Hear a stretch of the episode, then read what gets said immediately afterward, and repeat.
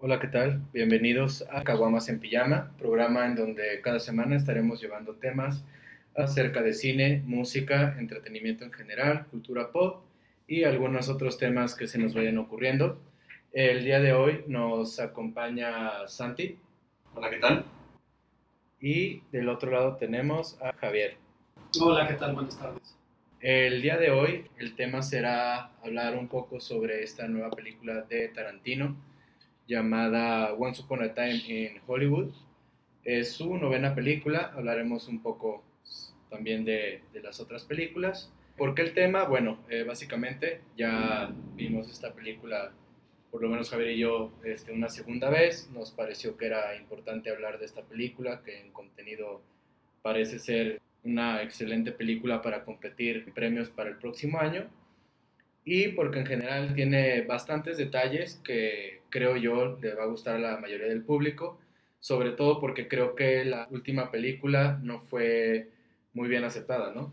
Sí, yo creo, eh, en primer lugar, viniendo de una película de Quentin Tarantino, ya decirlo, ya es una presión extra para, para la película en sí, porque todos estamos acostumbrados a un cine un poquito más gore y más sangriento, y bueno, en esta película, bueno, tiene esos elementos realmente, pero en un principio podría decirse que es la película más romántica y más personal que tiene Tarantino, ya que más allá de contarnos una historia de la tragedia de Sharon Tate y de la familia Manson, realmente lo que hace es dibujarnos un, un panorama de Los Ángeles de esa época en la que él vivió cuando era niño.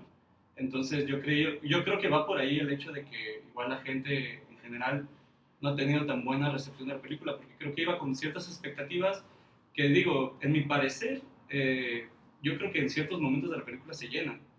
Entonces yo diría que eh, por ahí eh, puede ser eso, de que tal vez se les hace lenta por el hecho de cómo se cuenta, pero yo creo que en términos generales, pues sí se nota el sello de Tarantino. Yo comparto muchas de las ideas que estás mencionando, Santi. Principalmente lo de que cualquier película que se estrena de Tarantino es como un suceso cinematográfico, ¿no? Eh, no es el estreno de cualquier otra cinta, eh, es siempre como una grata sorpresa cuando sabes que es un año en el que se va a estrenar una película de Quentin Tarantino. coincido contigo en que es la cinta más personal, él lo ha mencionado, él lo ha dicho, que es como su Roma, ¿no? Eh, en el sentido de, creo que la temática principal que maneja es la inocencia, de cómo era esa época y cómo se vivía en esos tiempos este, en California, especialmente en Hollywood, ¿no? Cómo era la vida de los artistas, que era muy libre, que podían ir y venir, este, relacionarse con las personas y todavía no había esta etapa de los paparazzis y de seguirlos y que fueran figuras míticas que eran como inalcanzables, ¿no? Y que ya no se, se dejaban ver por todos lados. Y por otro lado es, creo, el, el miedo de lo que ocasionó el suceso de los asesinatos de, del culto de Mason, eh, cómo cambió toda la historia de Estados Unidos después de esto. Y es un tema que vamos a tocar más adelante porque incluso el soundtrack está muy ligado a lo que mencionas de, de, la temática de la película. Entonces creo que por ahí vamos a tener mucho hilo de dónde sacar hebra para, para platicar ciertos detalles este, interesantes de la cinta. Exacto. De hecho, como comentan, sí, uno de los puntos interesantes sí sería tratar un poco este cambio en la dinámica de la película, este, cómo parecen ser incluso varias historias sin ningún tipo de, de, interacción y después resulta que sí. Sí, digo, si me permites agregar algo, también este, creo que desde, no recuerdo hace cuánto se anunció la película y tal, primero, creo que recuerdo que lo primero que escuché de la película fue, ah, pues va a ser eh, Leonardo DiCaprio y, Manson. Y, va a estar relacionado con Manson. Y de hecho se llegó a especular que Leonardo DiCaprio iba a interpretar a, a Charles Manson. Entonces yo creo que desde ahí se empezó a gestar esa, esa como expectativa porque dijimos, ok, es, es eh, Tarantino hablando de Charles Manson, esta película va a ser un, un, madrazo y va a estar llena de sangre. Creo que, creo que mucha gente incluso no se habrá quitado esa expectativa. Y bueno, eh, la gente que, que, sabía eso, porque digo, también está el, el espectador casual que luego, digamos, que otro de los puntos que igual tal vez me estoy adelantando un poco, era, este, pues tenías que tener un poco del contexto, digamos, aquí en México ese suceso no es tan relevante culturalmente, pero en Estados Unidos vaya que sí. yo creo que para la cultura popular de Estados Unidos el, como dices, la- el cambio de generación, el cambio de época que marcó esos sucesos es, es determinante para, digamos, para poder entender la película desde un punto de vista Sí. cultural. De hecho, un tema que hablábamos Javier y yo este, el otro día que volvimos a ver la, la película era eso, que si no tenías el background de quién es Charles Manson, quién es Sharon Tate, qué pasó esa noche, realmente el final te puede parecer aburrido, realmente. Puede que no, entiendas qué está pasando. Aunque en la trama en general, pues tienes al personaje de Brad Pitt que, que pues como que le mete ese tono de comedia, incluso eh, DiCaprio. Pero sí, en general el contexto de la película se pierde si no tienes ninguna idea De sobre hecho, eso. yo creo que el personaje de Leonardo DiCaprio es como su amor al cine, ¿no? Es lo que decía Tarantino, es como mi carta de amor a, a la cinematografía y a todo lo que expresa y todo lo que representa para mí. Es muy marcado en todas las secuencias y las escenas que se manejan alrededor de, de Leonardo. Ahora bien, lo que mencionas es cierto. eh, si no está el contexto, yo creo que esta película puedes verla de dos maneras. Una, si no sabes nada de Charles Mason, como mencionaba Miguel, y de los asesinatos este, de Sharon Tate y de las personas que estaban en su casa, la película puede ser lenta, aburrida y, Incluso- nada, y nada interesante. Incluso un poco sin sentido, ¿no? Exactamente. "Oye, ¿Para qué me estás mostrando estas cosas? Digo, Pero, ajá. pero si sabes de esas situaciones y sabes a dónde va y sabes qué representa el rancho y sabes qué representa Charles Mason Claro. y sabes qué representa este Tex y los demás este, asesinos que visitaron la Casa del Cielo Drive, eh, es muy estresante porque Sí. te va llevando y te va llevando y estás esperando ese momento. Y yo creo que cuando llegas a la, a la secuencia del clímax, que, que es en la noche y que los ves caminando con los cuchillos en la mano y que tienes ese contexto de qué fue lo que sucedió realmente, es como hasta estremecedor. Yo ponía el ejemplo de alguien que no sabía nada sobre Sharon Tate y le decía, es que Tarantino es como si hubiera hecho una película sobre el 68, de algo que es muy relevante en su país, que pasó, que no se olvide y que se ha contado de miles de maneras y sin embargo nunca se le va a hacer justicia ¿no? a lo que realmente ocurrió. Claro, de hecho yo creo que un poquito de la mayor parte de la carga emocional que tiene la película es el entendimiento de cómo se están desarrollando los sucesos y en lo que tú crees que va a desencar, eh, en- en va a, a- a lo que crees que va a llegar la película. Entonces siempre está como que esta expectativa, digamos, hay momentos de la película en que se rompe esa tensión, digamos cuando tenemos eh, las partes en que hablamos de, de Cliff y, y del personaje de DiCaprio, digamos que ahí como que se rompe un poquito y, te- y es una liberación de tensión. Entonces llegas a, cierta, a cierto momento con unos personajes y luego regresamos a Sharon Tate y te acuerdas de realmente qué es lo que va a pasar. Entonces yo creo que un poquito sí es como jugar a la cuarta pared, de decir, eh, parte de la película es tu reacción hacia ella y lo que estás sintiendo hacia ella. Entonces, es lo que te va a permitir disfrutarlo o no disfrutarlo. Ok, correcto. Y bueno, hablando sobre esto, estas últimas palabras de disfrutar la película, eh, comentaba al principio que después de la bastante mala recepción del público para Hateful Eight, creo que esta película, para muchos, por lo menos incluyéndome, sí es como regresar otra vez a, a ese cine que por lo menos Tarantino nos había mostrado en Django y en Glorious Bastards. Sí, sí, sí, correcto. Entonces, bueno, continuamos con este tema, el, bueno, el siguiente tema antes de regresar a más datos de esta película, que es tomando en cuenta esta secuencia de películas que parecían muy buenas, después tuvo ciertos eh, altibajos. eh, ¿En qué lugar ustedes pondrían hasta ahorita esta novena película de Tarantino? Mira, yo sigo insistiendo, yo mi favorita es Kill Bill de Quentin Tarantino. De ahí yo creo que me paso a Bastardo sin Gloria y después ya pondré a la vez una vez en Hollywood. Me gusta mucho Perros de Reserva, me gusta mucho eh, eh, pero eh, algo tuvo esta segunda vez que la vimos, la película. La primera vez que la vi me gustó mucho, era una vez en Hollywood. Pero ya la segunda, teniendo un poquito más de, de contexto de que ya no la emoción y que todo es novedad y que la empiezas a, a ver con otros ojos, yo creo que me enamoré más de ella. Eh, es emocionante, todo lo que es la implicación de cómo hacer cine eh, con las escenas de, de DiCaprio, eh, todo el antecedente de Cliff, eh, de lo de su esposa, de que es un este, héroe de guerra, y todo está tan llena de todos los detalles que hacen geniales las películas de Quentin Tarantino.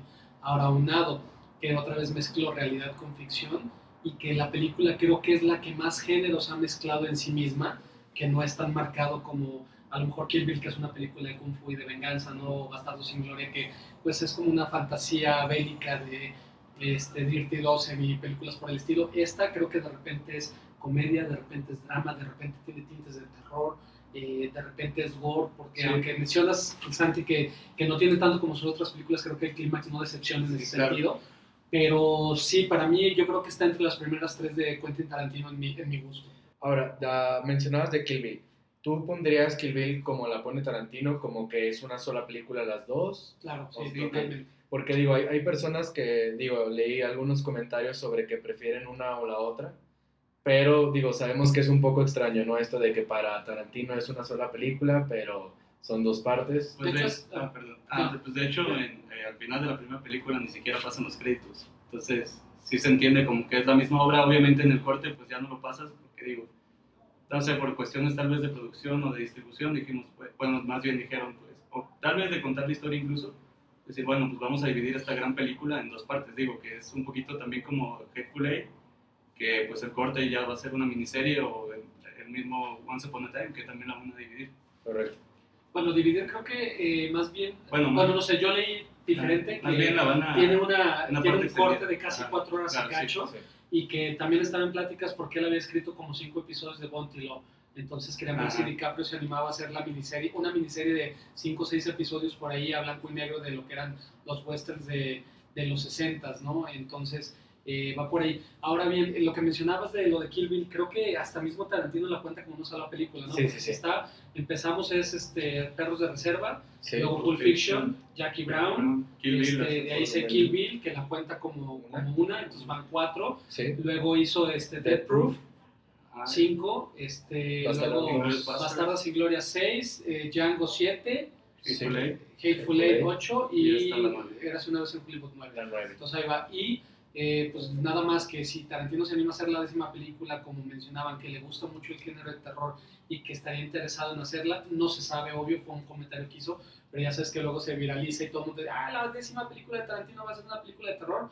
No es seguro. Que también pero si estuvo el chisme de Star Trek. Que Ah, bueno. podía ser de Star, Star Trek, él, él escribió un tratamiento y él les dijo cómo hacerlo y no ha asegurado si él va a dirigir o no. Yo creo que él no se anima a hacer Star Trek porque le gusta, él mm, está enamorado de su cine, de lo que él hace. Entonces yo creo que no jugaría con una franquicia de esa manera. Y Santi, para ti, tu, Eh, Top. pues, para mí, eh, la primera sería Pulp Fiction, eh, la segunda Inglourious Basterds, eh, la tercera Perros de Reserva, y ahí sí yo entré en una disyuntiva. Creo que me, me haría falta ver otra vez, otra vez Once Upon a Time, porque sí estoy entre Once Upon a Time en cuarto o Kill Bill. Pero creo que para ser un poquito más objetivo necesitaría verlas tanto Kill Bill otra vez como Once Upon a Time, pero yo sí la pondría en ese calibre, o sea, de, de- en cuanto al cine de Tarantino. Digo, ya después, pues, en el resto de las películas, pues, tengo Jackie Brown, Django y Hateful Eight en, en el último y tampoco he visto Death Proof, entonces... Sí, que es la que igual la mayoría de la gente no, no Sí. quiere, entonces podrías decir, bueno, la dejo el último, igual no la vi y no hay problema. Igual y quien, quien quita y me mame, mala, pero- quita y me mame y digo, güey, es la mejor película. Pues sí, es que si, si agarras bien el contexto de Grindhouse y lo que quisieron hacer con, con Robert Rodríguez de, de hacer películas de pues que explotaban ciertas temáticas ¿no? en los 60s y en los 70s y que eran este, violentas, que eran de bajo presupuesto, que eran grotescas, que tenían que hacer lo posible por llamar la atención porque no podían competir con los presupuestos de otras cintas que se hacían en la época. Eh, creo que es una cinta interesante, no es mala, pero no es, no es aburrida, que creo que es lo que le pasó a Hateful Eight, ¿no? Este, a los ocho más odiados, que Sí. es una película, a mi parecer, aburrida. Sí, ah, perdón. Este, sí, digo, al- algo que hay que, digo, no sé si ustedes compartan mi opinión, es que también hacer un ranking de Tarantino es medio raro porque realmente, digo, a- a- aparte de que son pocas películas, eh, realmente ninguna es aburrida y ninguna consider- la considero mala realmente. O sea, pero sí. Yo Ah, sí, ahí sí bueno, me decirle que es Eh, bueno, sí, podría ser como... Sí, yo creo que ahí le, le falló un poco esa dinámica, sobre todo que, que llevaba muy bien de escribir diálogos muy buenos, Diálogos que, interesantes. que los tiene en partes, pero que yo siento que se llegan a perder bastante. O sea, llega un momento en la película en donde no sabes si va a continuar, si, si ya va a dar este algún, algún golpe nuevo o algo. Pero sí, correcto. Digo, yo en, en mi top realmente creo que pondría en primer lugar a Django, sobre todo porque, digo, soy, soy muy este amante del western y me gustó muchísimo la manera en la que él tomó esa idea de, del western. La verdad, las tomas me parecen muy buenas. Toda la, la música que va acompañando esas tomas largas me parece muy, muy buena. La acción y todo este planteamiento que da del personaje me parece también excelente. En segundo lugar, este, yo pondría Perros de Reserva, porque, bueno, obviamente es de las más gustadas, pero yo la primera vez que la vi, la, vi, la verdad, no sabía nada de la película, ya tenía bastantes años de haber salido, pero fue como esas buenas sorpresas, ¿no? Que a veces te, te llegan en la vida que uno hoy en día ya le arruinan un poco la película por, por tanto trailer, y creo que esa fue de las sorpresas que yo llegué a tener y en tercer lugar, yo pondría este, Érase una vez en Hollywood. La verdad creo que sí es, tiene como mucho dinamismo. Hablaba con, con Javier sobre esos cambios de, de, ritmo, de cuando están platicando los personajes, cuando te están contando como el entorno, cuando cambian a blanco y negro. O sea, todo, todo esto es bastante llamativo visualmente y, y los diálogos son muy buenos también. De hecho, sí, este, también una cosa, ah, perdón, eh, es que algo que habíamos platicado, recuerdo cuando la vimos, eh, Miguel, eh, que sí estuvo como medio raro ciertas transiciones y, digamos, bueno, creímos en la cuenta de que estaba usando como que muchos recursos narrativos al mismo tiempo y, o sea, bastante interesante, o sea, como, o sea, digamos, el, el flashback ya clásico en el cine Tarantino, que a veces no te queda tan claro si es un flashback o es un suceso que pasó después, como en, el, en la parte en la que Cliff está reparando la antena. Que, sí, que pelea, con Bruce que Lee. pelea con Bruce Lee. Dijimos, ah, es que puede ser que realmente este cuate ya se fue a pedir otra vez, ya, chamba, le, ya, sí. ya, le, ya, le, dieron chamba en el, en el estudio y pasa todo ese tiempo. Y ya cuando se acaba este, toda esa secuencia, volvemos otra vez a, a, al tejado y dices, ah, órale, o sea, sí como que dices, e, e, eso narrativamente está bueno, o en la parte en la que ya casi al desenlace eh, entra la voz en off y nos está, eh, nos está contando pues, eh, el, el, último día, ajá, el, el, último día en la vida de, bueno, no en la vida, digamos en, en la amistad al parecer de Cliff y, y de Jake. Y de, ah, okay. Jake. Ajá. Y, y dices, ah, órale, o sea, y luego, digo, esa parte que se nos hizo muy, muy graciosa, que cuando está en el set, que no recuerdo el, nom el, el, nombre del otro actor que llega y como que está platicando algo y de repente... Y que tiene esos cortes se corta así muy rápido y dices, ¿qué, ¿qué, onda con esto? ¿no? Y que curiosamente esta segunda vez que la vimos le comentaba a Javier que la primera vez la notamos, pero yo no había notado que cada que hace esos cortes se escucha como ese corte de, de cuando el rollo de la ah. cámara cambiaba, que era como el, el parchecito que ponían, era el y empezaba. Ah, sí, tiene un apoyo auditivo también. Y, y sí. no lo había notado y dije, órale, o sea, realmente sí está muy bien pensado. Digo que, ¿no? que, que, también lo puedes poner como un punto de tensión, de decir, ok, el, el, personaje está un poquito descontrolado y eso, digamos, que de una forma muy bonita lo traduces a, a pues, algo en la película, ¿no? Un corte, digamos, a un corte de edición antiguo, ¿no? Que es como llegar y cortar el rollo y pegarlo. Sí. Fíjate que ahí sí, siendo sinceros, yo no tuve bronca ¿eh? para seguirle bien los los flashbacks y todo, este, por ejemplo, en el que mencionas de la antena, este, que se sube Cliff, que es el personaje que, que hace Brad Pitt. Uh -huh. eh, de hecho, hasta primero recuerda el diálogo que le dice DiCaprio, uh -huh. que le dice, oye, es que no le puedo pedir este chance al director de, de los dobles, porque pues, es el cuate que uh -huh. trabajó en el Avispón Verde. Y de ahí se va la toma ah. de cuando está este, esperando hacer la, que se encuentra Bruce Lee y todo que esa parte no manches, digo, yo sé que mucha gente se enojó de cómo representó a Bruce Lee y que lo pone como una persona muy arrogante y todo, pero a mí me hizo reír mucho, ¿no? Eh, la forma en que se pelean y todo, digo, es la verdad muy graciosa. Pero digo, yo, yo creo que, o sea, sí, hasta eso está, está bastante cagado y decir, o sea, este, quitarle un poquito eso, de, yo creo que es un, también un poquito la intención de representar qué es lo que realmente era la industria en ese tiempo y desmitificar un poquito, o sea, yo no creo que sea para tanto de que te enojes, digo, ah, pues, o sea, pues es Tarantino, puede hacer de hecho, pues, la película sola es una interpretación de la realidad que él tiene. Sí. Entonces, y de hecho, esa, esa forma de desmitificar a Bruce Lee, de hacer una interacción medio cagada con, con, este, con Cliff, este, digo, pues, más que quitarle, yo creo que le aporta a, a, la figura incluso de Bruce Lee. Y digo, y también otra cosa que leí por ahí, de interpretaciones de la película, digo, incluso hasta podría ser como a, a Cliff le hubiera gustado que hubiera, que hubiera sido ese suceso no, no, tendría por qué ser algo tal cual real. O sea, ya cada quien puede tomar la, eh, la interpretación que quiera, ¿no? Sí.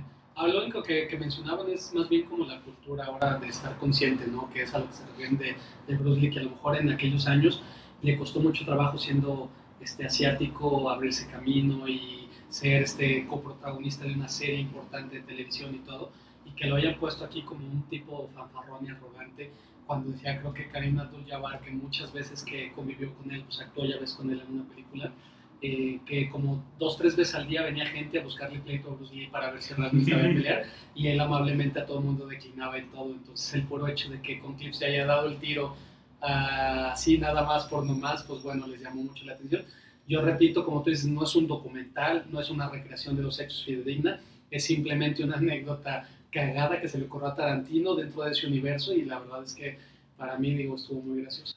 Y aparte es un recurso que, que ha hecho, por lo menos ya lo hizo eh, eh, alguna otra ocasión eh, en Glorious Bastards, este final con, con Hitler y, y, la burla y todo, o sea, no es algo que no haya hecho y, y como bien dices, muy probablemente sea como de, bueno, fue una representación de los años. Bruce Lee, sabemos, pues fue uno de los actores más importantes, sobre todo en, en, esto de acción, y que algo que no solo, digo, a él le tocó, le tocó a Jet Li, por ejemplo, que eran campeones reales de artes marciales y que para mucha gente en Estados Unidos eran pues como un actor más, sin saber que, que, realmente venían de una cultura este, en donde pues, las artes marciales son algo serio, eh, los actores grandes de, de, China, sobre todo, pues realmente eran peleadores de, de verdad, no, no eran como aquí Stallone. No simulaban. Exactamente. Sino realmente sabían lo que hacían. Y, y, es un, digo, es un buen chiste pensar que Bruce Lee fuera así cuando, como bien dices, la mayoría de la gente lo, lo pone como una persona súper tranquila, incluso callada, tal vez por ese choque cultural o porque realmente en su cultura se acostumbra más a ser un poco más reservados, ¿no? Y algo que me llamó mucho la atención de esta secuencia, igual ya para cerrar nada más el tema, es que es la única escena en toda la película que está en una sola toma, ah, no sí. está rota, entonces inicia con el diálogo de Bruce Lee y no parte hasta que lo embarran en el coche, hasta que tira la segunda patada y Cliff lo, lo agarra y lo jala, es un solo plano y es muy raro que, que Tarantino haga eso eh, una sola vez, ¿no? Y en esta película lo utilizó el recurso, sí. yo creo que en la que menos te hubieras imaginado sí. que podía hacerlo, porque al final del día puso a Brad Pitt a pelear como 45 segundos contra un cuate que se ve que sí está entrenado y es más atlético y sobre todo más joven.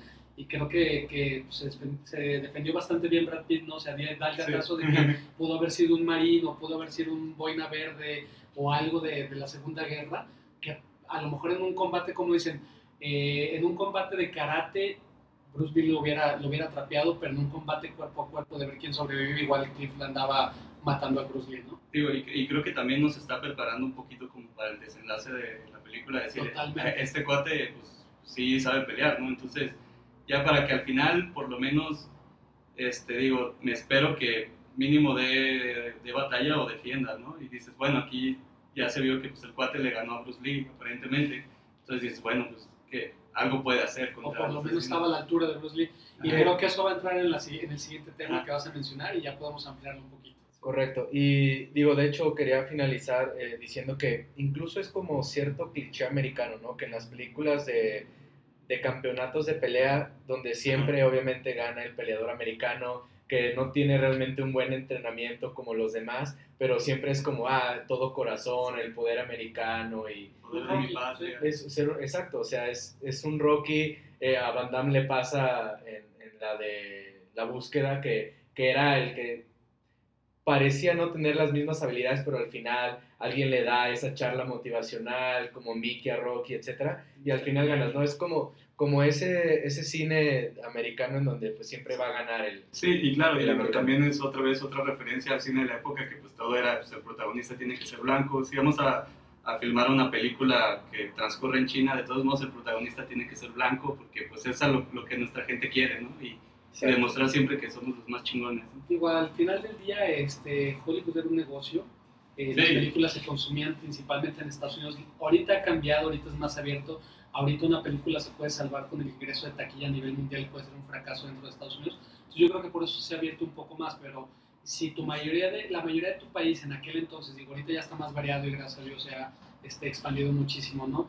Pero si en aquel entonces tenías cierto, cierta demografía que era la que podía pagar por ir al cine, pues tienes que mostrarle gente con la que se pudiera identificar. Y aparte, digo, en, en la misma película nos habla, en esa época, pues es esta parte que todavía engloba Vietnam, que obviamente tenías que tener ese nacionalismo a tope, que la música, los carros, o sea, todo, todo tenía que ser, ¿no? Como de, en ese contexto de, de la época. Ahora, el siguiente tema, eh, pues básicamente ya es irnos sobre pues, los que están en esta película. Eh, lo elegí como mejor actuación. eh, es un poco, yo no, yo diría injusto porque pues, obviamente como mejor actriz pues tiene que estar Margot Robbie, que últimamente ha hecho muy buenas películas, pero pues, no tiene realmente un rival en esta película. Pero creo que la verdad lo hace muy bien esta parte del cine donde está viendo la película de Sharon Tate y para los que no saben y se confunden, sí es Sharon Tate la que está en la película, no, no es Margot Robbie bien caracterizada, este, obviamente es Sharon Tate. Esa parte es, es bastante buena, que uno también dice, oye, eres la, la estrella, ¿por qué no pagas tu boleto? ¿no? Pero bueno, eso ya es aparte.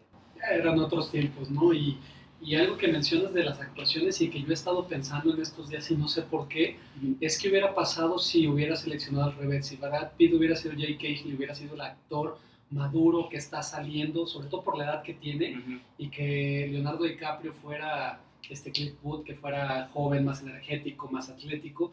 Y, No. y he estado, no sé por qué, con esa idea en la cabeza y dije, hubiera estado también muy interesante. Sí. Pero curiosamente digo, me cuesta trabajo ver, aunque es muy buen actor Brad Pitt, pero me cuesta trabajo ver una secuencia eh, como cuando está con la niña, Leonardo DiCaprio, este, que está Genial. interpretando al villano de una serie de televisión, o cuando está en el tráiler mentándose la madre porque se equivocó en las líneas y el tartamudeo que hace cuando no está actuando y todo lo demás. Entonces, ahí, ahí entiendes un poquito el porqué de todo. Y una cosa que sí me llamó mucho la atención de las actuaciones de las mujeres de, de esta película de Tarantino fue que las puso como muy naturales, ¿no? O sea, Sí. las puso roncando, las puso este, con los pies sucios, las puso este, en ciertas situaciones que normalmente no ves a las mujeres en las películas y que las hace verse más normal, no más humanas y no tan inalcanzables como eran las estrellas de antes de Hollywood, ¿no? Que eran perfectas, siempre las veías perfectas en pantalla. Sí, claro, y digo, aparte, pues parte de eso era este, eh, plasmar el movimiento hippie de amor libre y todo eso que tenía en esa época. Digo, sí, como dices, este, sí, un poquito, eh, yo creo que es parte del el querer eh, plasmar la realidad de lo que era ese, ese, ese mini univer- mini universo que era Hollywood.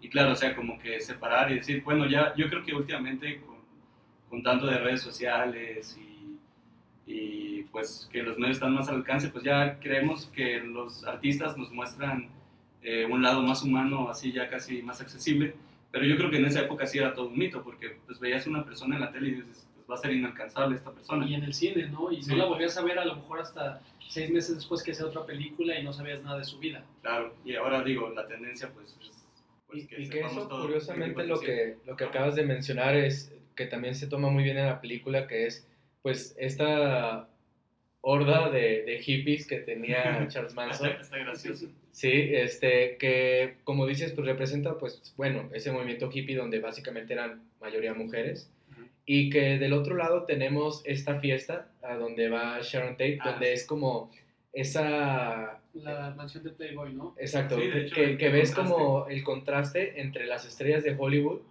en el mismo lugar y, y todo este movimiento hippie, o sea que es como esa, esa parte que, que sí era muy contrastante, pero que al mismo tiempo, como dices, a Sharon Tate en la película, pues también la, la, la hacen ver un poco humana, ¿no? Con esto de tengo calor, cuando va al cine se quita las botas, se pone ropa, Los lentes, ¿no? los lentes, exacto.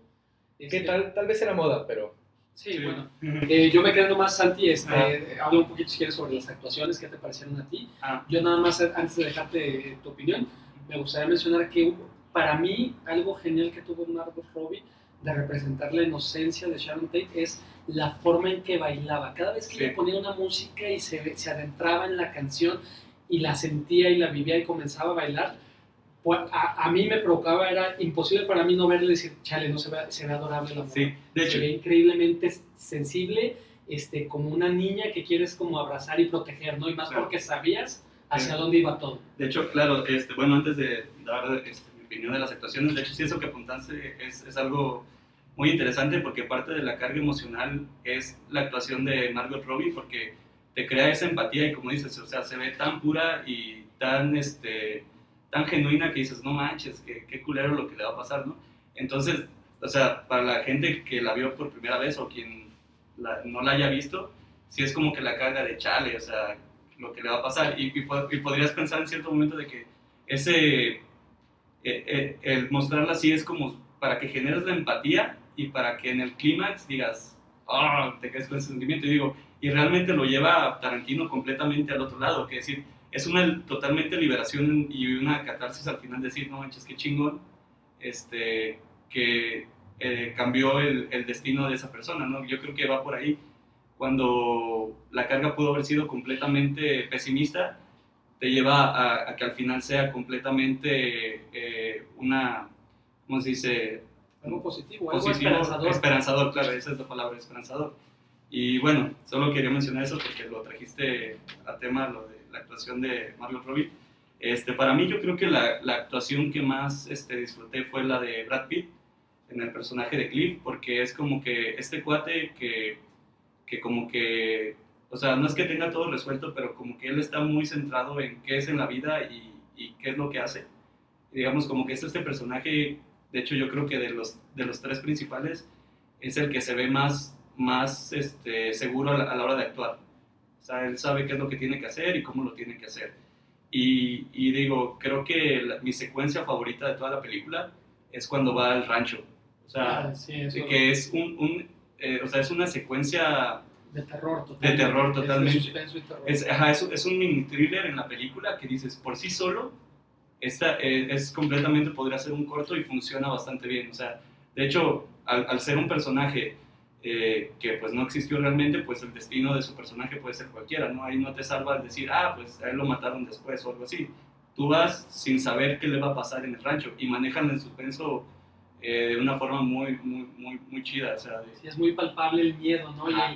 El, ser el de fuera y el outsider y que de repente estás invadiendo un lugar y claro. no sabes qué te Y digo- van a hacer. Y digo, y, y el score ahí te va marcando esa tensión. Y, y digo, y al final que se resuelva de una forma cómica cuando ya va con el, con el granjero, bueno, con el ranchero más bien, el dueño del rancho, y que le dice, sí, no estés chingando aquí, me tratan bien. George. Que de hecho esa, esa actitud, digo, la, a mí me, me, me gustó y creo que la va tomando desde que va en el camino, Ajá. cuando esta Pussycat se le empieza a insinuar Ah, y, y él, o sea, te das cuenta de justo lo que dices, o sea, él, él sabe en dónde está, sabe qué va a hacer, qué no va a hacer y tiene como esa personalidad de que está cerca de una estrella de Hollywood, pero él sigue viviendo su vida normal, de ir a trabajar, levantarse temprano, tener un carro que es una chatarra, vivir en una casa rodante, o sea, que tiene sí a su perro y es lo único que le queda. Es feliz. Que Y es feliz, exacto. menciona Y- Santi, que él sabe bien cuál es su situación, o sea, él sabe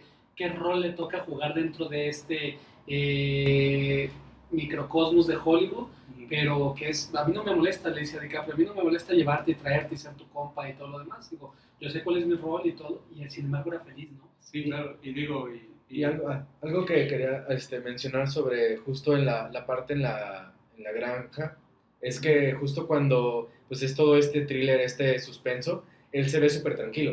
O sea, en ningún momento se ve que él No, no esté tiene miedo. Miedo, ah, exacto, a el, nada. miedo- Él- el él miedo lo tienes tú. Sí, sí, exacto. Tú, tú vas acompañándolo, pero él se ve tranquilo, o sea, en ningún momento le tiene miedo a, a- ni al- a la horda de mujeres, ni a- al loco que le, le poncha la llanta. O sea, realmente se ve que está dominando la situación y que no es común en una escena De terror. de terror. Sí.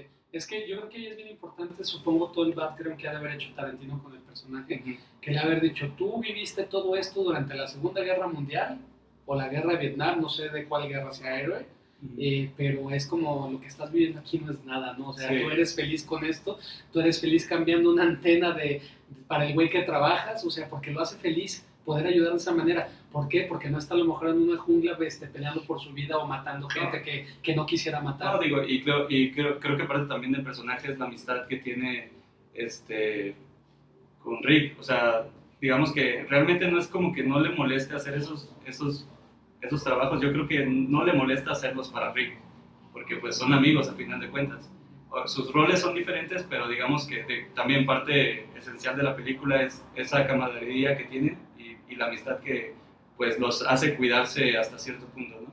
Y digo, y en actuaciones mención especial para Brandy la perrita, que digo, eh, digo, sí es como una descarga de tensión, pero es un elemento que se me hace muy, muy bueno a la hora de, digamos, en el, en el acto final, eh, dentro de dentro de la ridiculización que hacen de los personajes de la familia, es como que, ah, mira, y un perrito te, te ganó. Que, que, es el recurso bien usado, ¿no? De ahí lo tienes, pues úsalo. Y al final del día es lo que representa eso de Cliff, que él tiene amor verdadero, o sea, ah, la perrita representa el amor que, que, le basta a él para ser feliz, quitando lado lo que pasó con la esposa, ¿no? Que nunca aclaran bien. Correcto. Y entonces, bueno, yo también de hecho me iría con, con la actuación de Brad Pitt. Creo que aunque creo que la de DiCaprio es extremadamente buena, creo que la cuestión con el personaje de Brad Pitt es que uno le agarra cariño. Entonces, ese es como tal vez un, punto importante. Y digo, creo que hasta cierto punto eh, el hilo conductor, o sea, la trama conductora viene a ser la de Cliff, porque digamos que Rick Dalton está en su pedo, este, Mark, bueno, este, Sharon, Sharon Tate también está como que en su onda, y, la y el único enlace que tiene, bueno, digamos, al final Sharon Tate, pues el final ya no nos conecta tanto, sino los, la historia es lo que lo conecta realmente con el arco de, de, la película, pero digamos que lo, realmente el, personaje que es el, el, determinante en la historia es el, de Cliff. Yo sí quisiera agregar nada más que a mí, por ejemplo, el Pacino me gustó mucho. Que tenía yo muchos años que no lo veía como tan contento haciendo un papel y se veía que estaba feliz y el, y el ritmo y este la vivacidad que le dio al productor este, se me hizo muy padre. Muy sencilla, este, muy poco tiempo, pero memorable. Sí, bien hecho, ¿no? Al final de cuentas, como pues tengo pocos diálogos, tengo poco tiempo en pantalla, pero pues súper bien aprovechado. Pero estoy trabajando con Tarantino, ¿no? O como decía el director de fotografía, que él jamás, en sus sueños más salvajes, se imaginó hacer un, una toma en donde iba a estar Brad Pitt, Leonardo ah, DiCaprio y Pacino, ¿no? Que, que fíjate, eh, justo en eso creo que entraría también Timothy Olyphant, que, para él. que también es como poco tiempo, pero perfecto, ¿no? O sea, creo que lo, lo, poco que sale, y sobre todo esa parte de la filmación que es muy buena, que sí lo ponen como, ah, es la, la, nueva estrella, el nombre y todo, o sea, creo que también es actuación, y la de la niña también ah, es sí, De hecho, dentro de la actuación de, que comentabas de Leonardo DiCaprio, esa, esa secuencia cuando está, cuando se sienta a leer junto a la niña y de repente se quiebra en llanto y y le empieza a describir la historia y dices, no manches, esto es, es genial y es, es, cómico, pero, pero la actuación es, es muy real, ¿no? o sea, lo sientes. Así es. Sí, y el otro, bueno, hablando que es la parte de actuaciones, este, alguien que a mí me sorprendió muchísimo es qué le pasó a Dakota Fanning.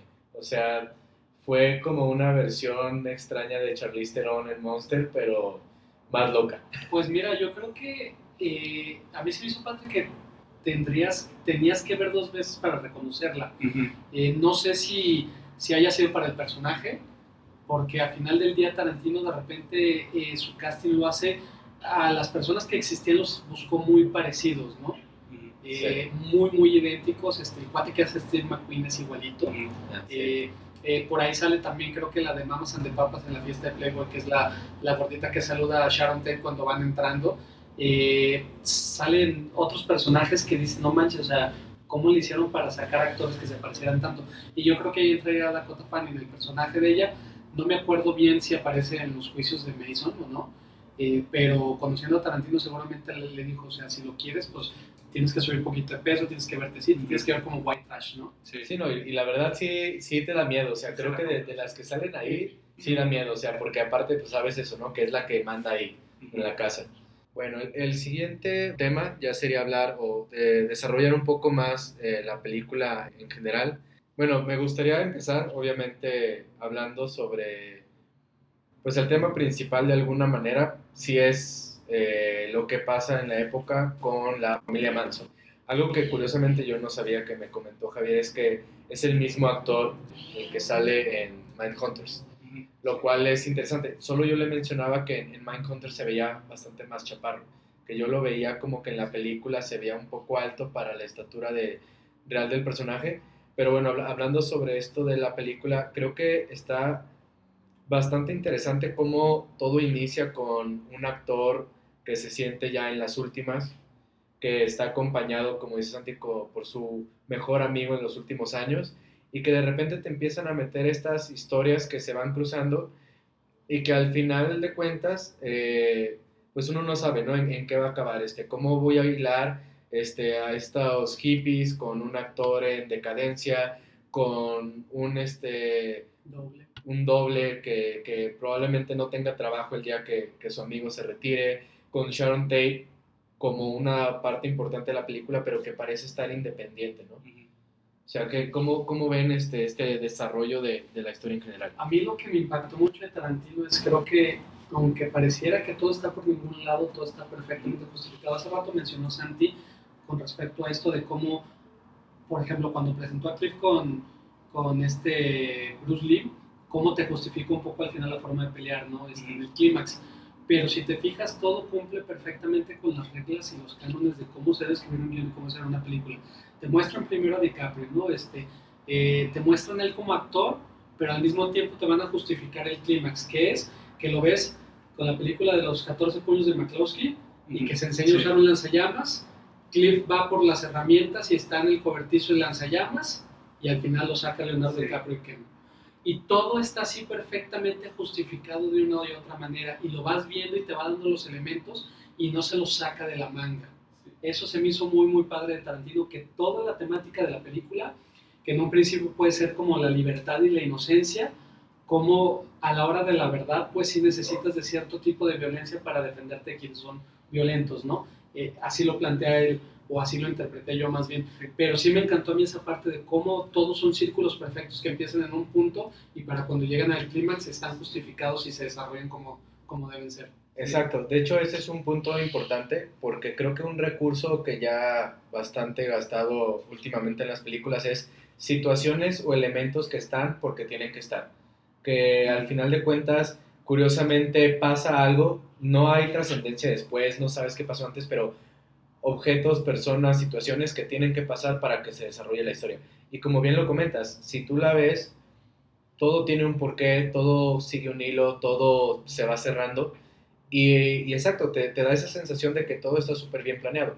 La cuestión es que no, no, era fácil, o sea, si tú ves las historias independientes, pues uno diría, ¿cómo voy a llegar a esto? ¿no? Sí, de hecho, este, la, la, la, sensación que me da la película, de hecho, hasta el, hasta el tercer acto, digamos, sabemos que Tarantino es muy dado a, a tener muy delimitados los actos de la película, un primer acto, segundo acto y tercer acto, y acá en este caso con las tres historias paralelas que pues digamos que se cruzan en ciertos momentos, pero nunca se, se terminan de tocar. Pero que a, final de cuentas, eh, digamos que en los dos primeros actos, como que solo tienes la, la, sensación de que la película solo está transcurriendo, ¿no? Porque es como, ah, sí, nos están dando una, eh, una pequeña anécdota de lo que le pasó a, Cliff o de que fue a hacer tal mandado y tal cosa. Eh, lo de Sharon, que pues fue, fue al cine, estuvo feliz, hizo cosas, está medio sola, no habla con nadie. Digamos como que dices, bueno, eso tal vez lo puedes pensar como que al final es como para que genere empatía, como que cómo iban a entrar al final Cliff y Rick a al suceso, como que no te queda tan claro, pero digo, la forma de resolverlo es, es magistral, ¿no? Eh, yo creo, por ejemplo, ya en el, en el último acto, cuando, cuando Rick este, pues, eh, corre a, los integrantes de la familia y que como que eso es lo que detona el cambio de decisión. De en vez de irse a la casa de Sharon Tate, se van sobre de estos cuates. Este, y, y, y cómo, digo, en ese momento tú temes ahora que en lugar de que maten a Sharon Tate, maten a estos cuates, digamos, tal vez eh, el costo de que no mataran a Sharon Tate era qué hubiera pasado si hubieran matado a estos dos cuates y al final le das totalmente la vuelta y como, y como se hizo, o sea, tenías que llevar todo ese desarrollo de personajes para poder entender ese último, ese último acto. ¿no? Claro, y aquí lo interesante que hace Tarantino es que en su película él hace que crece empatía con ellos, con Rick y con Cliff. Sharon te la presenta, pero yo quisiera creer que él esperaría que tú sepas quién es Sharon, cómo fue su carrera, cómo fue su vida, para que tú llenes como todos los espacios vacíos que están ahí, porque como bien mencionas, la presenta este, por momentos muy solitaria, pero como muy humana y muy introvertida y hasta tímida por, por instantes, pero tú llevas el recorrido de la mano de Cliff y de, y de Rick, entonces eh, cuando hace ese giro, estás totalmente invertido en las relaciones de ellos y en Claro. cómo son, que dices, híjole, ya me metí al universo de Tarantino y vamos viendo qué, qué es lo que sucede con ellos. Y una cosa bien interesante que no sé si se dieron cuenta también, aparte de que a Tarantino le encantan las tomas de las personas vi- vistas desde atrás manejando a, Ujú. grandes velocidades, creo que no aprendió de Kill Bill de cuando se madrió Uma Thurman y todavía quiere que algún otro actor se, se choque por ahí, pero es parte importante o integral de la, de la temática de la película, que al principio los ves manejando mucho y es como lo que decíamos hace rato, esa sensación de ir y venir a- al tiempo que quieras, en el momento que quieras, con la libertad de poder hacerlo y de repente, como dicen, en el tercer acto hay un cambio y de- las canciones se hacen más sombrías, que ahorita vamos a hablar de ello, y este, las tomas son muy diferentes, se hace todo un poquito como más claustrofóbico y más cerrado, y es donde ahí donde ya empieza a crear él como un- una especie de universo alterno ¿no? a lo que realmente sucedió. Sí, claro. Y digo, bueno, dentro de, de todo lo que se comenta, realmente parte, digamos, eh, al menos cuando yo la estaba viendo y lo que sentí de los primeros dos actos es que dices, ok, también este, sabíamos que iba a ser como una oda al Hollywood de esa época, entonces dices, bueno, tal vez es un poquito más contemplativo y digo, de todos modos son como mini, mini historias que se van desarrollando y que dices, bueno, son disfrutables a final de cuentas, ¿no? No estás como que, eh, digo, sabes a, sabes a dónde vamos a llegar, hasta cierto punto, bueno, o eso crees que sabes a dónde vamos a llegar, pero creo que el desarrollo de la película también responde a que vamos a dibujar todo el panorama y digamos toda esta, esta onda de presentarte a actores de la época y, y de cómo era la sociedad en ese tiempo, digamos, también por sí solo podría funcionar. O sea, no- eh, como tal vez sin el tercer acto, tal vez no hubiera pasado nada y dices, ah, ok, pues fue una película que transcurrió, estuvo bien. Estoy de acuerdo que, pues si no hubiera llegado ese cierre, pues sí todos diríamos de, ah, ok, pero, pero siento que va por ahí, como que también disfrutes del recorrido y, y al final, pues sí, al final eso, este es Tarantino, o sea, indiscutiblemente.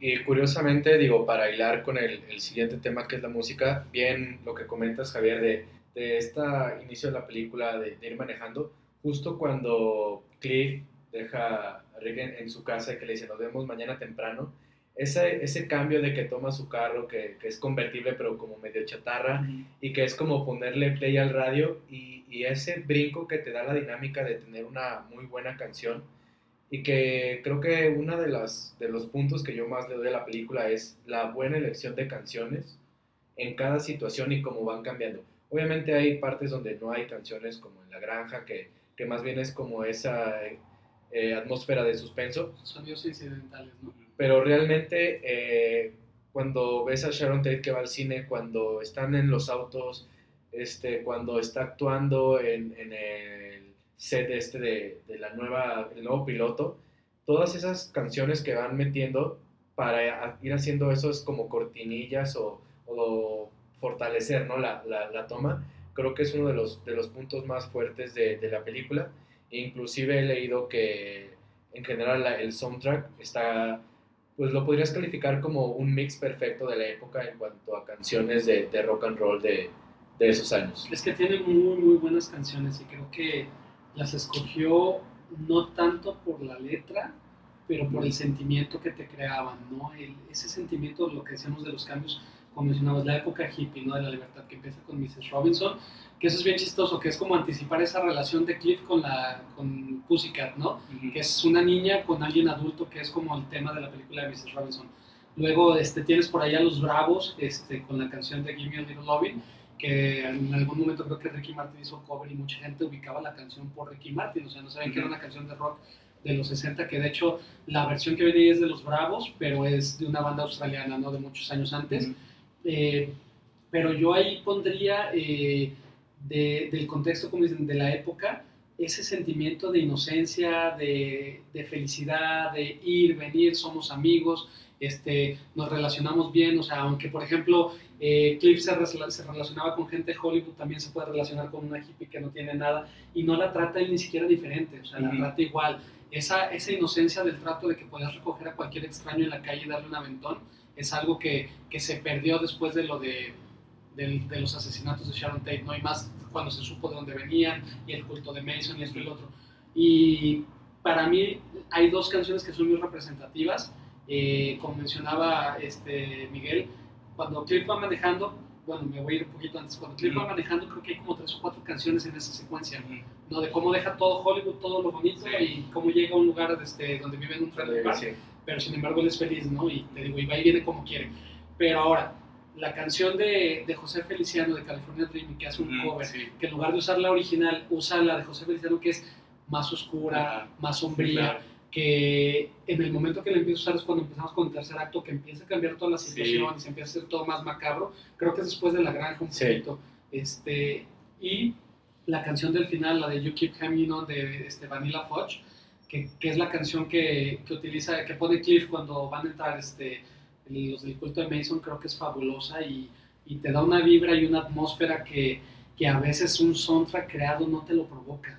No sé qué es lo que tiene Tarantino o qué colección tenga o qué estaciones escucha o cómo le da su memoria, pero tiene un pinche oído para seleccionar casi siempre la canción perfecta que después cuando escuchas otra vez las canciones no puedes dejar de pensar en la imagen que te puso cuando estabas escuchando esa canción en su película. De, hecho, sí, algo que leí es que Tarantino lo que hace cuando está este, ni siquiera escribiendo, más bien pensando en una idea, como que él luego, luego se le evoca una una, una, canción y se va a su, a su colección de vinilos y empieza a buscar y él como que sí tiene, yo creo que más bien este, eh, al ser tan amante de la música también como que tiene muy conectado la música con el cine y es como, ah, ok, yo ya pensé esto, pero también pensé cuál es la canción que quiero que, se, que suene, ¿no? Y de hecho algo que decía es como el, eh, en la transición cuando va Cliff manejando, de hecho eh, la música te sirve incluso como, para, como método de medir la distancia, porque es ya sonaron tantas canciones y es como... Así es. Dijiste, no, pues sí está bien, sí está bien lejos, ¿no? Ya va cuatro canciones, igual que digamos que tiene, yo creo que en esa parte en la que le da el aventón, creo que es en la parte en la que eh, reconocemos un poquito también el estilo de Tarantino de los diálogos largos, eh, la contemplación de, de, una conversación y aparte la música que suena de fondo, ¿no? Entonces yo creo que ahí también es como de en esos elementos donde dices, ah, esto, esto es completamente reconocible de Tarantino. Y los pies de la chava. y, y los pies. No o sea, los pies de las mujeres. Exacto. Y bien amarillos estaban. Sí. Pues siempre el fetiche, sí los tiene. Sí, no, y, y algo que, que también se ve mucho en la película, que son, como habías dicho desde el principio, cuando Margot Robbie está bailando, todas las canciones que están ligadas a ella en la pantalla también son, digo, desde, desde el punto cuando le da el, el ride a, a, esta chava, como bien lo comentas, que es curioso porque como que también tenemos ya muy ligado esa idea de escuchar música mientras manejamos, ¿no? Entonces te agrega como un plus. Después cuando está en su cuarto, tanto cuando está ella sola como al final cuando está con los amigos y que pone el disco y todo, o sea, te das cuenta que todas las canciones también con ella van cambiando un poco. O sea, así como la historia con ella va cambiando hacia el desenlace que no sabes cuál es, pero que querés saber cuál es, pues también te da como esa atmósfera distinta entre aparte esa fiesta que tiene con sus, con sus amigos y lo que está pasando justo en la casa de lado con la música que, que va a entrar cuando llega la familia, ¿no? O sea que, que también la, la, música va cambiando un poco de, de, escena a escena y que te va acompañando lo que va pasando justamente. No sé si la forma correcta, digo, ustedes son más músicos que yo, yo soy escritor, este, la forma correcta de decirlo es, la melodía sí. se va haciendo más oscura y, este, y menos agradable eh, más introspectiva conforme va avanzando la trama. Eh, al principio te digo, es como más alegre y más sentimental y más esa época, es que no quiero repetir la palabra hippie o, este, o, pero la música era, te hacía sentir bien. Claro. Y conforme se va acercando lo de los asesinatos, es un poco un rock más este, oscuro, menos conocido, eh, más no sé, para mí más emocionante y más atractivo. Que, que va entrando otra vez en esa fase de thriller, ¿no? O sea, que, ah, que justo al final llega otra vez a esa fase de thriller en donde pues vuelves a decir, wow, o sea, ¿qué va a pasar ahorita? Que, que ya te encariñaste, como bien lo dijiste hace rato, con todos los personajes, que este tipo está drogado, el otro está en, la alberca sin saber qué está pasando. Los audífonos, de hecho. Eh, aparte, o sea, dices... Y, digo, y, y, sientes la tensión, y de hecho, bueno, perdón que te interrumpiera, este, parte de esa, de esa última secuencia, eh, bueno, creo que ya me salió un poquito el tema de música, pero en cuanto otra vez a hablar de cómo se contó la historia, En la última, en el clímax, eh, los personajes tampoco están juntos, pero tú los ubicas en el mismo, en, en, el mismo espacio. Digamos que están en la misma situación y es cuando viene ya el cierre. Y, y, y bueno, y volviendo a lo de la música, sí, de que ya, este, pues sí, de hecho ese es un recurso eh, muy utilizado de pasar de a escalas menores y acordes más bajos o acordes más, un poquito tal vez más rebuscados de otras escalas como para hacerte sentir. Y digo, y eso es algo que digo, más allá de que, ansiedad. Ajá, de que puedas no necesitarlo completamente, pues siempre le suma, ¿no? Una, tener una, una música doc con lo que es, con lo que se va presentando, ¿no? Que te provoque, ¿no? De algún Sí. sentimiento. Y lo que mencionabas hace rato del rancho, este, creo que John Carpenter lo dijo alguna vez cuando estaba haciendo el score de la nueva de Halloween, que de repente componían algo y lo veían y decían, ah, qué padre que de repente le quitaban el score y lo veían y sabes que se ve mejor sin música. Y la parte del rancho, que está construida con, ladrido- con ladridos de perros, con Ujú. este, sonidos de grillos, eh, con crujir de maderas, con el movimiento de las puertas, con programas de televisión de fondo, eh, el sonido de la rata, eh, goteos de, de llaves que no están bien cerradas, el Las moscas. moscas. sí. eh, podríamos seguir hablando de, de muchísimos elementos que hacen el score de ese momento sin ser música, pero que, queda, que queda también, también como si le hubieras puesto una música Sí, perfecta. Pues, ¿no? pues, ah, perdón. que- No, no, no. Eh, ah, es que, de hecho, este, hasta, hasta esos eh, ruidos, al parecer aleatorios, tienen cierta musicalidad porque eh, también los llevan con cierto ritmo. Ah, Pues, claro, digo, entonces, parecen aleatorios, pero Ajá, realidad están no, pero que no. perfectamente y puedes decir, ah, pues este sonido es igual un poquito más chillante y es, tal vez es una nota que en la escala te pone como que alerta o luego como que es, es eh, una nota que puede llevar a cierta tensión y hasta que no la resuelves ya es como, ah, esto, digamos, va muy, muy pegado con, con la parte de sentimientos, incluso el, el solo hecho de poner sonidos al parecer aleatorios. ¿no? O incluso... Y que inclusive también es hasta visual, ¿no? Porque cuando llegan a la granja y que está como la toma abierta de él, de Brad Pitt con, con la chava y que, que ve cómo llegan todos, o sea, como que ahí tenemos muchas tomas del rancho en general. Y justo cuando él ya entra a la casa, eh, usa también este recurso que es como oscurecer todo en las orillas de, de la pantalla y que tu vista se va reduciendo, ¿no? A justo lo que tienes enfrente. Ahora que claro. mencionamos algo, eso es una muy buena dirección. Ujú. Eh, porque primero llega y te hace este, tomas generales y te plantea perfectamente cómo están. Y luego de repente te va reduciendo, eh, te hace, bueno, vamos retrocediendo un poquito, te hace planos muy abiertos en donde ves a Brad Pitt chiquito y lo empiezas a ver rodeado de mujeres, de mujeres y de mujeres. Y que lo voltean a ver y lo ven de manera hostil, ¿no? Y que hay una chava que está mandando y luego sale otro chavo. Y luego, por ejemplo, cuando él empieza a hablar de querer entrar a visitar a George, este, que voltea y regresa la mirada y están todos a la expectativa de que entre y luego las pequeñas metáforas que utiliza Tarantino, o por lo menos yo así lo interpreto, que es como eso, cuando entra a la casa, que voltea y que ve a la rata, y la rata está viva pero está atrapada, y que es lo mismo que le está pasando a George, que lo tienen vivo pero está atrapado en la granja, ¿no? Y todo ese tipo de elementos como psicológicos que te los va a ir poniendo y no sabes por qué, pero te va tensando para acabar en planos cerrados de ellos dos, rodeados por oscuridad, pero que a final de cuentas, dentro de lo poquito que les dan, están bien. Exacto. Sí, y que justo cuando él entra, esas tomas de, como dices, o sea, cómo está la casa y las condiciones, pues también se vuelven igual un poco, o sea, psicológicamente te, te va metiendo más, porque ya son tomas súper cerradas, ya es como él, eh, tú acompañando a Brad Pitt, viendo el panorama, y, y tú atrás de él, ¿no? Porque es otra cosa, tú siempre vas atrás de él, Sí. entonces básicamente lo vas totalmente acompañando en, en todo el recorrido hasta que llega con George. Digo que es como es el recurso de la cuarta pared, de decir, ponerte la expectativa y parte de la, parte de la película es todo lo que te evoca y lo que, y lo que tú estás aportándole, ¿no? Y bueno, también otra cosa en, en esa secuencia, al final, eh, cuando pasa lo de que le pinchan la llanta y que ves que Rex viene a toda velocidad en el caballo y que al final cuando ya llega, ya va el coche, no sé, a unos 10 metros, es como anticipando la última confrontación, ¿no? Entonces, digamos, eso también se me hizo muy, muy, muy interesante, el decir de que te manejan, bueno, en ese momento no lo sabías, pero al final cómo se vuelve a resolver, ¿no? Los círculos de Tarantino que Ah, mencionabas sí. hace rato, que desde él lo plantea que al final se va a dar esa confrontación.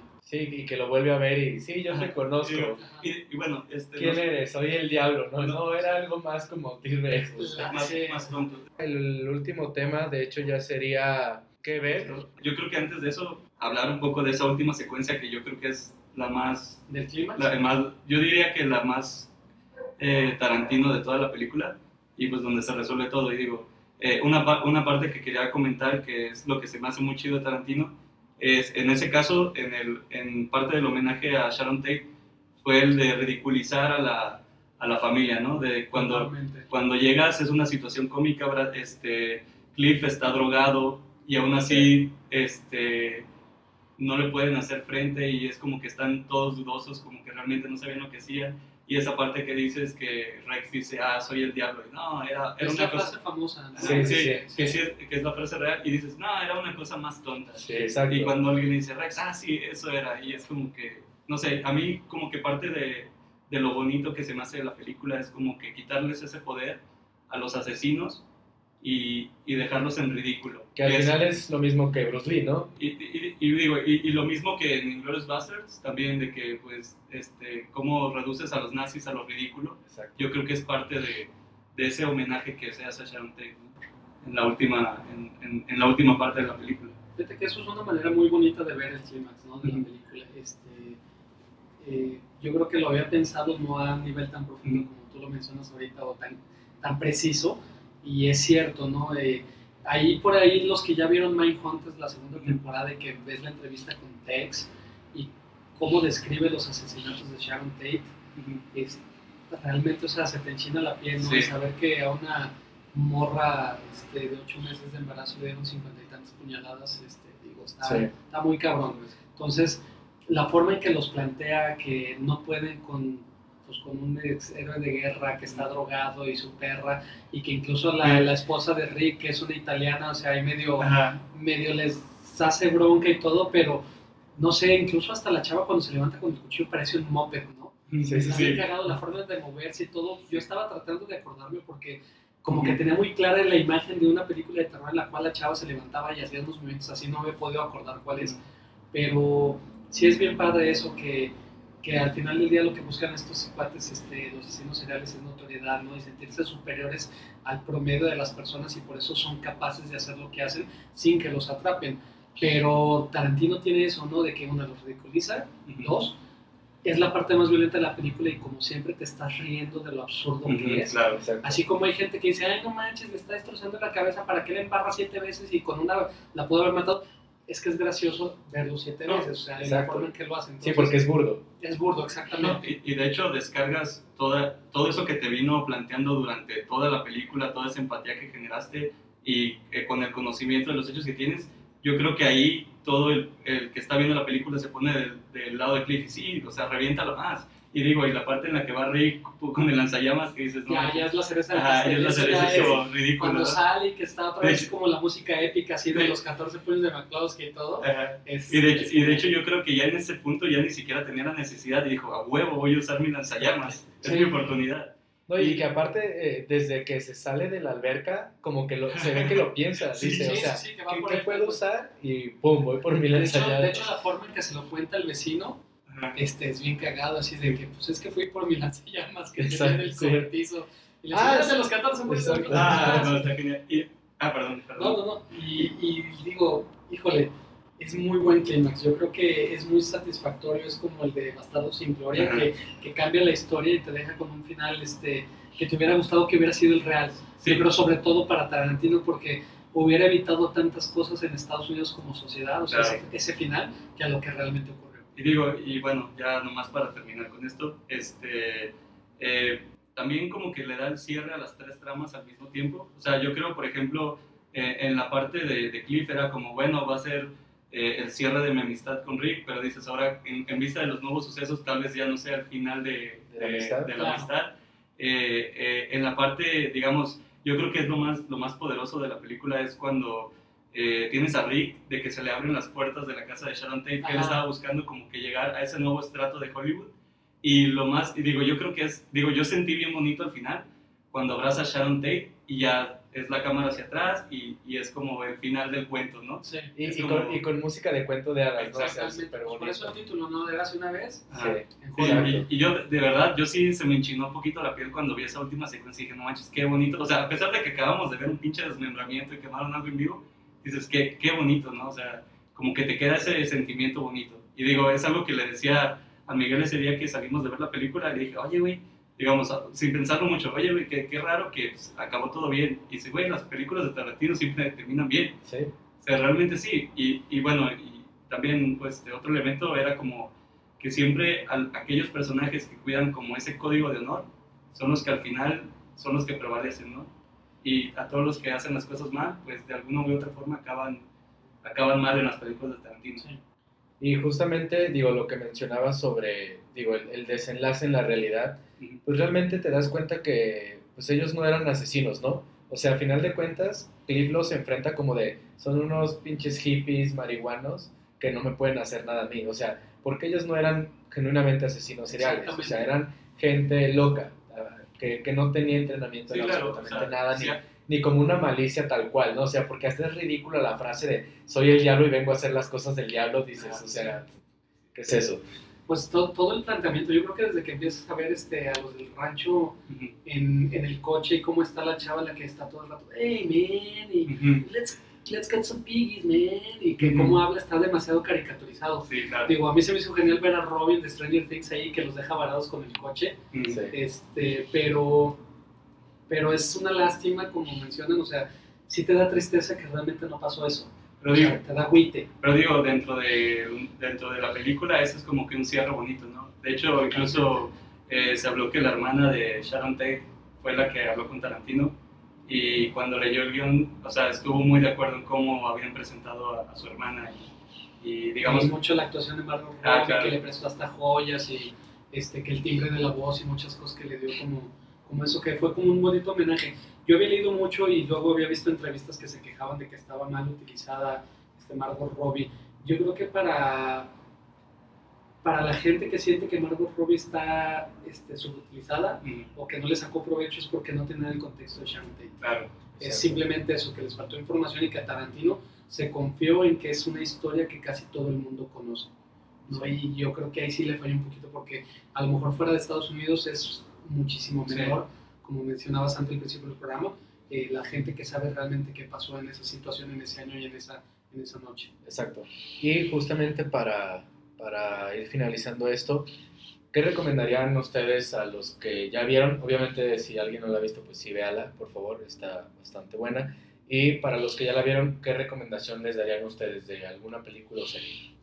pues bueno, pues yo, este, pues, la clásica, pues si les gustó ese cine de Tarantino, este, pues yo les, recomendaría pues ver Inglourious Basterds, también con Brad Pitt, que es un poquito también un cuento de hadas, pero en otro contexto, y que pues yo creo que tiene como que ese mismo, quizá tal vez no el, el- el tono tan melancólico, pero sí ese mismo tono de ridicula- ridiculizar a los, a los malos, ¿no? Yo haciendo un comercial nada más ahí, no sé por qué, como me hubiera encantado que Adam Sandler se hubiera aceptado el papel de Danny Donowitz, o no sé cómo se llama, el, el oso judío que sale en Mm, sí, Gloria, sí, bueno, que se lo quedó este Eli Roth.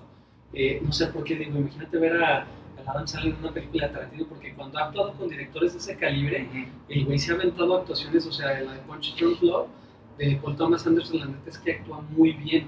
Y yo creo que, pues bueno, digo, al final del día le da de comer lo otro muchísimo y le da muy bien, pero pasar esa oportunidad sí fue que digo, ay, güey, qué, qué, qué desperdicio, pero bueno. Sí, este, bueno, dentro, digamos, yo me fuimos un poquito como por los actores y, digamos, por poder relacionarlos con Tarantino y también poder, podría ser la de Django, que también Leonardo DiCaprio ya, ya actuó ahí. Y pues no sé si venga mucho el caso, pero eh, Lobo de Wall Street con Margot Robbie y Leonardo DiCaprio creo que también sería una, una buena película para recomendar. Yo, este, para abordar un poco esto que habíamos comentado ya varias veces, que tal vez mucha gente no tenga idea, sí les quiero recomendar que vean Mindhunters, temporada 1 y 2. Este, obviamente el caso de, de la familia Manson no es abordada durante toda la serie, es, este, básicamente van por episodios y, y distintos este, asesinos seriales, pero la verdad está también bastante buena, tiene muy, muy buenos diálogos y también creo que para hacer una serie un poco realista o basada en historia real, pues está bastante bien hecha. Y como película, justamente yo también les iba a recomendar Glorious Bastards, pero ya Santi la recomendó, así que me voy a ir por recomendarles otra serie. No está realmente ligada a esta película en general, pero me gustó, me gustó bastante y es True Detective. Ah, Esta última temporada, la temporada 3, este, justo la terminé, pero igual vean las tres temporadas. Son, son muy buenas, no está ligada a esto, pero quiero darles una recomendación de algo que tal vez no es tarantinesco, pero que es de muy buena calidad. Eh, yo coincido con ustedes. eh, yo más bien creo que con Tarantino es una relación amor-odio. Si te gusta, yo creo que ya viste casi todas sus películas. Sí, claro. A lo mejor va a haber dos, tres por ahí que se te hayan olvidado. eh, sí, pero si te gusta el cine de Tarantino, este, son de los pocos directores que va a cumplir por hacer 10 películas y a lo mejor tienen nomás dos, dos lentonas, por llamarlas de una manera, lentas aburridas, porque puede ser una película lenta y muy buena, ¿no?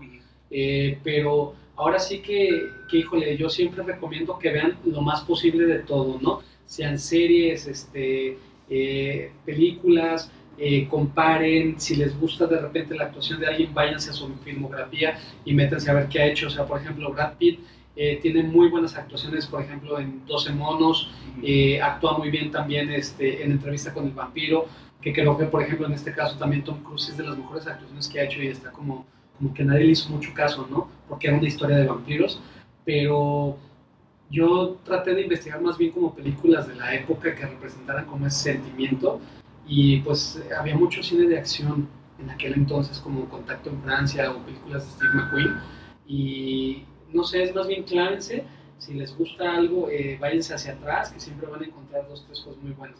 Por algo son clásicos, ¿no? Y si de plano están aburridos y nunca han visto El Padrino, pues échense la 1 y la 2 del Padrino. Muy bien. Y finalmente, su calificación a la película.